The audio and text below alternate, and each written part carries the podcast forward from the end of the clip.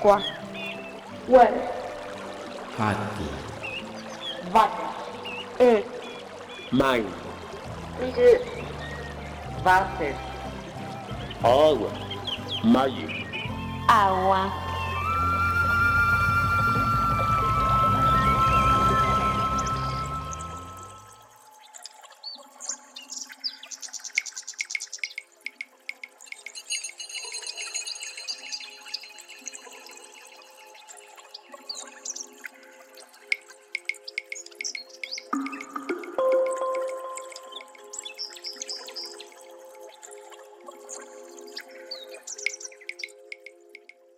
Soy el sembrador, protector de esta tierra, la flor del maíz.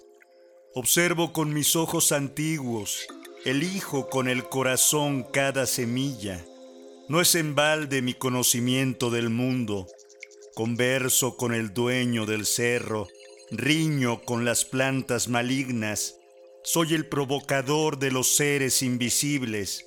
Mi voz se escucha hasta los confines de las montañas, porque nadie podrá negar mi paso por el universo.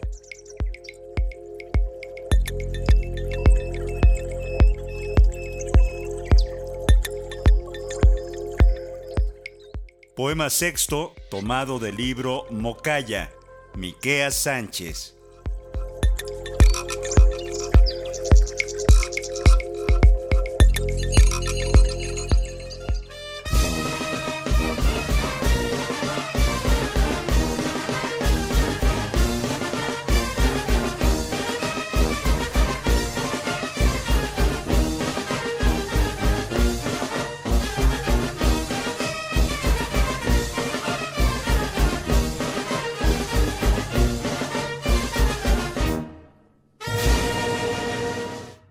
Gracias por seguir las transmisiones de Aqua. Nos da mucho gusto que nos acompañen. Como cada semana los invitamos a seguirnos a través de nuestra cuenta en Facebook, donde nos encuentran como Aqua RE. Hoy vamos a compartir con ustedes una plática que mantuvimos con un productor de tomate riñón de la región de los valles centrales de Oaxaca específicamente de Santa María Vigallo, en Cimatlán, Oaxaca, lugar en el que se llevó a cabo la segunda feria del tomate nativo y ancestral el pasado 3 y 4 de septiembre. Y antes de pasar a esta conversación que mantuvimos con el señor Alberto Reyes, me gustaría comentarles para quienes no tienen la fortuna de haber probado o de conocer este tomate, al que se le conoce como riñón, porque justo tiene una forma como de riñón. Otros pareciera que son unos gajos, no necesariamente todos son uniformes y tienen esta forma de riñón, algunos son más redondeados. Este tomate riñón es muy apreciado en los mercados de los valles centrales de Oaxaca y del istmo de Tehuantepec. Tiene un sabor suave, muy exquisito, delicado, es sumamente jugoso y ya cuando está maduro tiene un color rojo, así como medio rosáceo y tiene muchas propiedades alimenticias. Este tomate, según contaron ahí en la feria del tomate nativo y ancestral. Se lo llevaron investigadores de la Universidad de Lancaster para investigar acerca de sus propiedades y pues resulta que tiene muchas más propiedades que el tomate o las variedades de tomate comercial que se consumen no solo en México sino en otras partes del mundo como es el caso del tomate saladet un detalle, solo un dato que les puedo compartir, es que tiene una actividad de antioxidantes que es 40% más alto que esta variedad que les acabo de mencionar. Así que, pues yo los invito a que si visitan Oaxaca, el centro de Oaxaca, tuve la oportunidad de estar en, en la central de abastos y si caminan por los pasillos van a encontrar esta variedad de tomate. También algo que se comentaba que estas propiedades que tiene el tomate riñón se potencializan cuando el tomate es asado o cuando se guisa.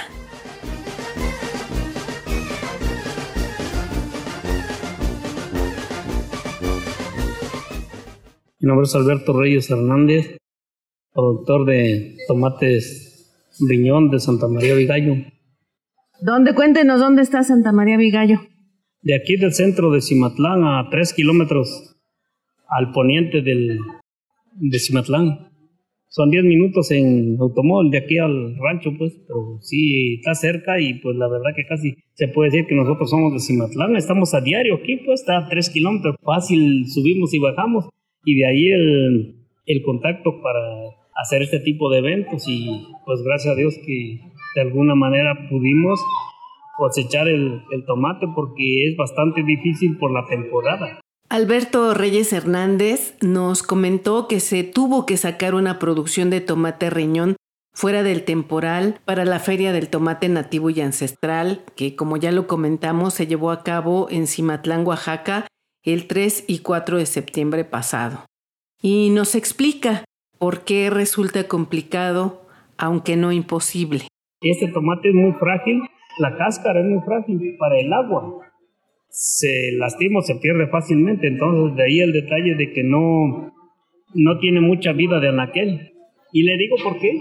Nosotros valoramos el, el hecho de que el, este tomate está, um, es natural, orgánico, porque el tomate que viene de Maya, que también nosotros lo sembramos, es bastante malo decirlo, pero es la verdad. Ese desde el día que se trasplanta a las naves en invernadero, desde el día que se trasplanta, se puede ser día o al otro día, se le está inyectando pesticidas al, a la raíz y este no, porque este es otro sistema de preparado del terreno.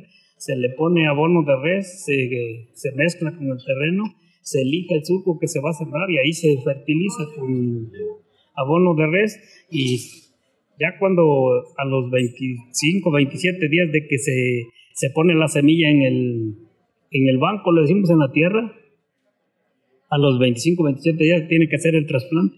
De ahí el cuido, se, se usa la cintilla para el riego, que lamentablemente es mucho, muy escaso el agua en, en la zona donde estamos. Ahora sí que como se dice ahí, se, se riega a gota, pues, es por goteo, para aprovecharlo donde está la, la planta. No nos podemos dar el lujo de regar a, a riego rodado. ¿Por qué? Porque no tenemos agua. O sea que, en pocas palabras, este, esta cosecha la, la traemos con pura necesidad. Y de ahí, por ejemplo, hizo un claro muy grande, no nos llovió cuando el tomate estaba floreando. Y vino el agua cuando ya empezaba a madurar. Entonces se vino la llovina seguido, el chipi chipi, y entonces se abre. Por aquí le voy a mostrar un. Mire, cómo está. Esta es la consecuencia de que a este, a este tomate le falta calcio para que tenga más resistencia, más duración, duración de vida de anaquel. Se le conoce pues en los mercados como es el saladez. El saladez se le mete un producto que es este calcio. Para que no se abra. Para que tenga resistencia. Nosotros producimos este el tomate, el saladez, que le dura 20 días, 22 días, porque se pone a, en vez de que se eche a perder o que se agriete como este, se arruga mejor en, Y no en la abre. casa. No, no se abre ni se pudre. Pero de ahí lo que mucha gente como el consumidor no sabe ni lo que está comiendo. Come nomás por comer, compra por comprar. Pero, y eso es lamentablemente lo que, la consecuencia de que hay tantísimas enfermedades en las ciudades, en los pueblos, porque no sabemos lo que nos llevamos a la boca. Incluso en el campo, porque ustedes están en contacto con esas sustancias. Exactamente. De ahí el problema de salud que tenemos a todos, pero más, bueno, ¿cómo decirle? Más en una ciudad porque lo hacen por necesidad. Nunca, nunca hay intervención de mm, salubridad para las grandes tiendas, los centros de distribución del tomate que viene de Sinaloa muchas veces, al 100% este, contaminado a las grandes ciudades, a México, lo que llega es la rezaga. Le digo, la rezaga es el, el tomate, lo que no sirve. El primera, el segunda, la calidad se va a Estados Unidos, a otros países y bien tratado. Y para México manda lo que muchas veces cuando aquí ya se produce hay mucha competencia no les conviene. ¿Qué hace Sinaloa? lo manda a los encierros donde está el ganado. ¿Por qué? Porque ese tomate no le conviene ni pasa la revisión de, calidad que tienen en la frontera. Y de ahí, pues les decía, la diferencia en, en hacer una salsa de este tomate, le voy a poner un trabajo muy difícil. Haga una salsa de este tomate y una del otro, le ponen dos platos y le pruebo uno, lo saborará lentamente y me va a dar la razón si la tengo o no la tengo en cuestiones de sabor nada más. De este tomate. No precisamente por, por querer hacer publicidad, sino que está comprobado al 100% el tipo de, de nutrientes buenos para la salud de este tomate por lo que es este al natural pues. Alberto, a mí me gustaría que nos platicaras a los citadinos que estamos tan lejos poco contacto con la naturaleza, con el entorno, que nos describieras un poquito más cómo es el lugar donde se produce este tomate riñón. Bueno, ahí le va, usted me está haciendo una pregunta que yo sé de sobra, la conozco. Usted lo que dice y quiere es que le diga en qué lugar se produce y cómo. Bueno, ahí le va. Aquí a, a cinco minutos de aquí del centro porque le explico, los terrenos donde se, cultiva ese tomate está a la mitad del camino entre Cimatlán y Santa María Vigallo. O sea, son cinco minutos. Si son diez para allá, es cinco minutos aquí al terreno nada más. Pues son terrenos de, se conocen de cuarta calidad. Son en terrenos delgados, pero para el tomate le da muy buen sabor. Está comprobado en valles centrales, se han hecho comparaciones con tomateros y gente que, consumidores en cuestiones nomás del tomate y el saladez. ¿Qué se puede esperar de este? Que el, saladez tiene muy buen porcentaje de, ¿cómo se puede decir? Los azúcares están muy centrados. ¿Por qué? Porque son, son terrenos de loma, son este, cascajos, cascajos lo decimos, no es tierra gruesa, negra, no es tierra colorada. Entonces de allí la calidad del, del producto, ¿me entiende? Son terrenos de cuarta calidad, de loma, pero muy productivos. ¿Y usted creció entre este tomate? Claro, así es.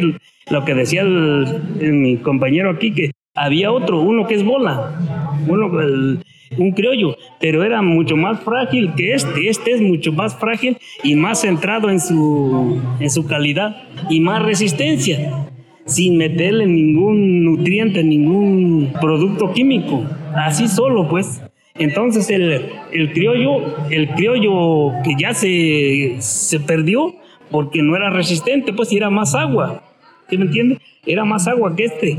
Este tiene menos jugo, pero es, mejor, mejor sabor, mejor aguante, le decimos, porque aquel no aguantaba lo que aguanta este. ¿Y a partir de cuándo se empezó a perder el uso entre la comunidad de... De otra semilla de la otra, pero también de ah, esta. No, porque había competencias. Una comparación.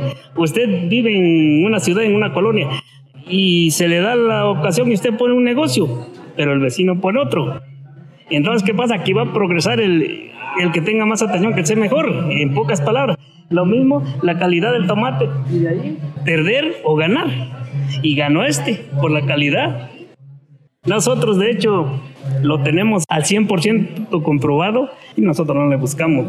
Vamos pues, a, pensar una carne de pollo, un tasajo, algo que tenemos, ahora sí que sacrificar el bolsillo y tenemos la comida. Simplemente unas tostadas, unas cocidas para hacer una buena comida, es un vaso de agua muy natural que por bendición de Diosito nosotros estamos en un lugar donde tenemos un agua potable, que es un nacimiento a flor, un ojo de agua a flor de tierra sin ningún tipo de contaminantes, nada, y pues simplemente el agua. Y aquí estamos, véame, tengo sobrepeso, ¿qué? No, no, Y eso es lo que le digo a mis muchachos, porque tengo mis nietos, mis nietos, mi familia, pues, miren, fíjense lo que va a comer. ¿Y usted ha vivido de la producción de este tomate riñón? Para serle franco, sí, ¿eh? Toda mi vida me he vivido en el campo y lo poco o mucho me lo ha dado el campo. Yo no estudié, no tengo ninguna carrera a medias ni nada que ver. Mi primaria para saber escribir mi nombre y identificarme aquí o en Nueva York, donde sea. He vivido el campo y me siento a gusto. Y gracias a Dios ahí no, no nos falta la comida. Todo lo que se produce en el campo es alimento para nosotros. ¿Qué beneficio les trae a ustedes que se realicen ferias del tomate aquí en su región? Que se reconozca al tomate riñón. Ah, mire, ahí le va. Eh, la forma de pensar es esta y usted se da cuenta. En su localidad, en su barrio, en su colonia, a donde usted viva, dígame si conocen con libertad o adquieren con facilidad unos dos kilos de ese tomate. Entonces, la visión a futuro es mejorar la distribución del producto que se da aquí en Santa María Vigallo, que tenga más manera de que llegue a, las ciudades. Y de hecho, pues a nosotros nos, nos serviría mucho, nos ayudaría económicamente a solventar nuestros gastos de sobrevivir, pues. Y que quede claro, le estamos ofreciendo algo que, que lo trabajamos nosotros, nosotros no somos intermediarios, nada que ver. Aquí a los que ve y le digo, no es ni la quinta, sexta parte de productores del rancho los que tiene aquí, porque esto nos agarró de, de improviso. No se dio la libertad de anotarse mucho, si no toda esta calle estuviera lleno de productores. Ejote morado, ejote verde, calabacita y pepino. Y todo libre de agrotóxicos. La verdad que hay productos como el tomate, el tomate que es de de invernadero, ese tiene otro trato. Por eso yo le estoy haciendo la aclaración de, de lo benéfico que es para nosotros el ofrecer este tipo de productos. Alberto, platícanos cuándo es la temporada, la mejor temporada para que se dé de siembra y cuál es todo el proceso de este. mire, tenemos dos etapas al año de siembra. Este es siembra de mayo. Y entonces estamos nosotros comprometidos ya con nuestro trabajo, el hacer una siembra para el mes de, octubre. Entonces, pues espero que no sea la, primera ni última vez que lo, lo, valoren, que esté aquí con nosotros y pues hay una propuesta, pues un acuerdo como productores de buscar un cambio para este evento que estaré haciendo como por enero, un próximo año. Ese sería el mejor momento. Sí, sí, le digo por qué porque ahorita el tomate con la llovina que se está dando a diario, el tomate se, se atizona, se echa a perder. Pues. ¿Y el frío no le hace daño? No, no, porque aquí, por suerte, no, no ha helado, no, no cae hielo, pues, y lo, el frío así a diciembre, enero, que en otro lado está helando, aquí pega el frío, el frío, pero eso le ayuda que toda la, la cosecha, la fruta que saca la mata, todo es para para consumo, pues, porque no, no se pierde nada. En cambio, ahorita esta se está tirando en el campo, dentro del terreno, está tirando por mitad, porque de hecho le decía que todo el que viene marcado, yo este ya no lo, lo pongo al, al bote. Entonces imagínense cuánto tomate estamos perdiendo en el campo. Y ya de esa siembra, de esa segunda etapa de siembra al año, esa, esa ya no hay ese problema, porque ya no llueve, pues se cosecha todo bonito. Mejor producto en pocas Pero logra un tamaño mayor también. Ah, sí. Déjame decirle que, que en tiempo y forma ya he tenido el, el gusto de pesar un tomate riñón de estos, de ese tiempo, en buen terreno bien este, concentrado el abono de res, que ha llegado a pasar tres cuartos de kilo. 750 gramos, un solo tomate. No, ahorita como dicen en Sinaloa, este tomate que traemos es rezaga. Es lo más feo, pues, en pocas palabras, porque por la temporada no nos deja trabajarlo como se debe, pues, beneficiarlo bien. Primero, pues mucha sequía. Segundo, mucha agua. Señor Alberto, ¿cuántos productores de tomate riñón hay en Santa María? Mm, no sabría decir con exactitud, pero así sin exagerar, pues digamos que no son muchos, pero son unos 20 o tantito más, 20 productores. No contando los demás de productores de calabaza, de chile de agua. ¿Y quién les compra su producto? ¿Dónde lo ofrecen? A la central. Eh, tenemos problemas nosotros para distribuir nuestros productos porque no somos libres de, distribuir lo que producimos. Y eso nos afecta al 100% económicamente. ¿Por qué? Porque nosotros vamos a la central en temporadas de cosecha y no tenemos la libertad de distribuir nuestro producto porque muchas veces los dirigentes del, del de abasto ya se sienten dueños hasta de las banquetas llegamos, apenas llegamos, ya nos está corriendo, no, pues quítate ahí en mi lugar. Y esa es una forma de presionar para que le demos el, el, el, producto que llevemos, ya sea cual sea, ejote, calabaza, chile de agua. Dárselo al precio que ellos digan y quieran. Apenas llega a sus manos, Y si se vendió en 120, 130 una reja de tomate, ellos lo están vendiendo a 250. Y en poco tiempo ellos se llevan la ganancia que nosotros en 3 y 4 meses no nos la llevamos. Y les conviene que hagan ese tipo de arbitrariedades con el productor. Si usted se da cuenta, el campo es quien abastece las grandes ciudades. O díganme, ¿se da algo ahí en el pavimento? Entonces, ¿por qué el gobierno nos tiene en últimos términos desconocidos? No nos conoce y todas las grandes ciudades. Claro que se adquiere mucho producto del extranjero, pero pues igual, la misma situación. El producto que, exactamente, nomás le digo, comprobado, el maíz que en tiempo pasado se, se vendían en las Conazupos, un maíz amarillo. Ese maíz Estados Unidos lo desecha porque ya está contaminado. Ese es para el ganado en Estados Unidos. Pero a México, como todo se maneja por un pago, un billete, dejan pasar miles y miles de toneladas de maíz contaminado y México lo consume sin ninguna explicación porque hay necesidad, hay hambre, hay consumidores. Pues. Esperemos que no tenga consecuencias, pero la verdad es, lo mismo con el producto. Le digo, nosotros tenemos problemas para distribuir nuestro producto. ¿Y eso los desencanta? ¿Qué pasa con tus hijos? ¿Han seguido esta Mire, le digo, ¿eh? trabajo? Le explico. Mi gente tengo tres muchachos ahí trabajando. Ahorita tienen mucha plantación de tomate, pero es en otro sistema. Yo ya por mi edad y todo eso, yo estoy plantando el tomate criollo. Ahorita tengo este repaso y va a empezar otros 10 surcos, pero igual nos está perjudicando el agua. Pero si Dios quiere que se pueda, si hay medios, contactarnos más adelante por diciembre, enero. Vamos a los campos para que en realidad vea lo que se da aquí en el rancho, para que vea lo que se produce en tiempo y forma. No sé si quieres contarnos algo más de lo que ha, ha significado para ti a lo largo de tu vida estar en contacto con, con la tierra, con, las semillas, con el campo, con todo el día en, el sol. Mire, tiene sus detalles, no cualquiera aguanta. ¿eh?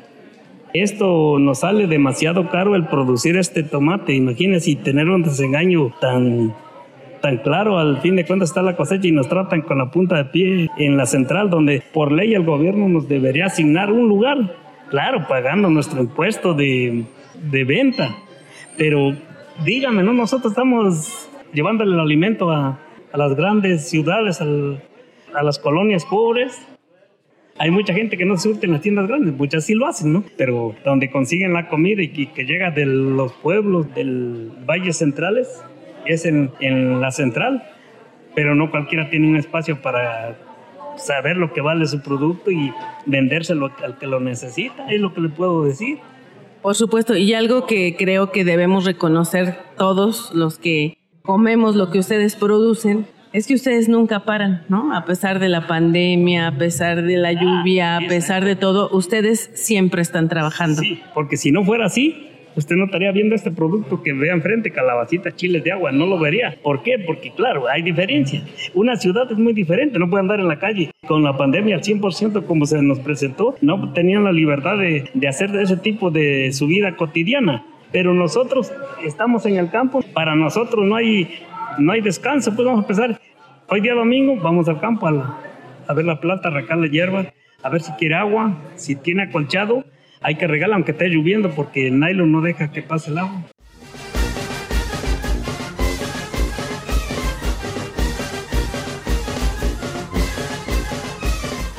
Pues un agradecimiento muy grande al trabajo que realizan los productores en esta zona de Oaxaca, en Santa María Vigallo, para que la semilla del tomate riñón siga viva, para que se siga consumiendo no solo en Oaxaca, sino en otras partes del mundo y del país, esta variedad de tomate. Muchísimas gracias al señor Alberto Reyes Hernández por sus palabras en representación de otros productores de Santa María Vigallo en Cimatlán, Oaxaca.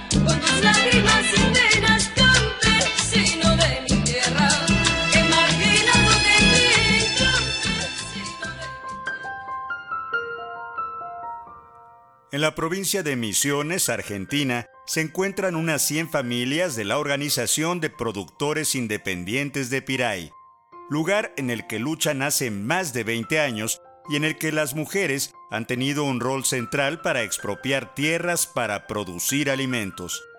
Ellas, quienes también lograron retroceder 300 metros de la comunidad a la transnacional forestal Arauco, que anteriormente se ubicaba a tan solo 70 metros. Sin la lucha de las mujeres de Piray, el 70% de las tierras estarían en manos de la empresa Alto Paraná Arauco, la forestal más importante de Argentina y una de las mayores de América Latina. Pertenece al grupo chileno Celulosa Arauco y Constitución Sociedad Anónima. Si bien la organización Productores Independientes de Piray es mixta, fueron las mujeres las que tuvieron un rol central al luchar para que retrocediera esta poderosa transnacional forestal. Miriam Zamudio, una de las lideresas, cuenta que apenas a 70 metros de las casas se encontraba el monocultivo de pinos de la transnacional forestal Arauco. No solo arrinconaba a la comunidad, sino también significaba un gran peligro para la salud de las familias por las fumigaciones con agrotóxicos. Ante esta situación y la imposibilidad de producir alimentos e incluso conseguir trabajo, recuerda cómo sus parejas, padres, hermanos e hijos en edad de trabajar tuvieron que irse a Corrientes, Delta y Buenos Aires para lograr poner un plato de comida en la mesa. Cuenta Miriam Zamudio que aún les falta recuperar 117 hectáreas y recuerda que tras muchos años de manifestaciones, de mesas de negociaciones, de cortes de ruta, de denuncias públicas y de varios acontecimientos, lograron una ley provincial de compra o expropiación que se aprobó en Cámara de Diputados por unanimidad.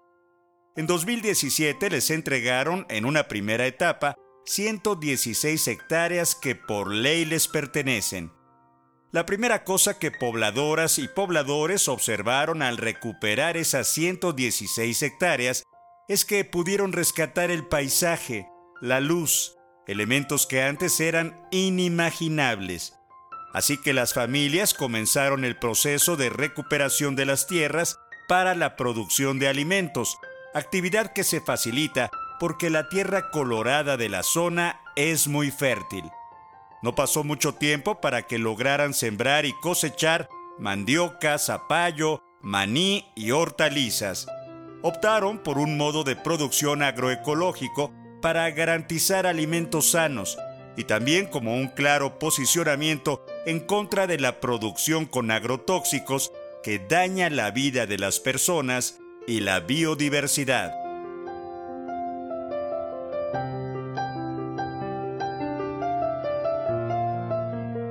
Agencia Presentes.org.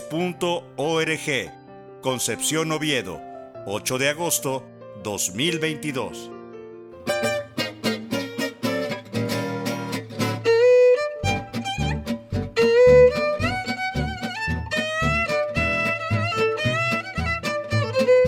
Participamos en este programa Antonio Fernández, Lourdes Garzón, Marlene Reyes, José Ángel Domínguez y María Felicitas Vázquez Nava.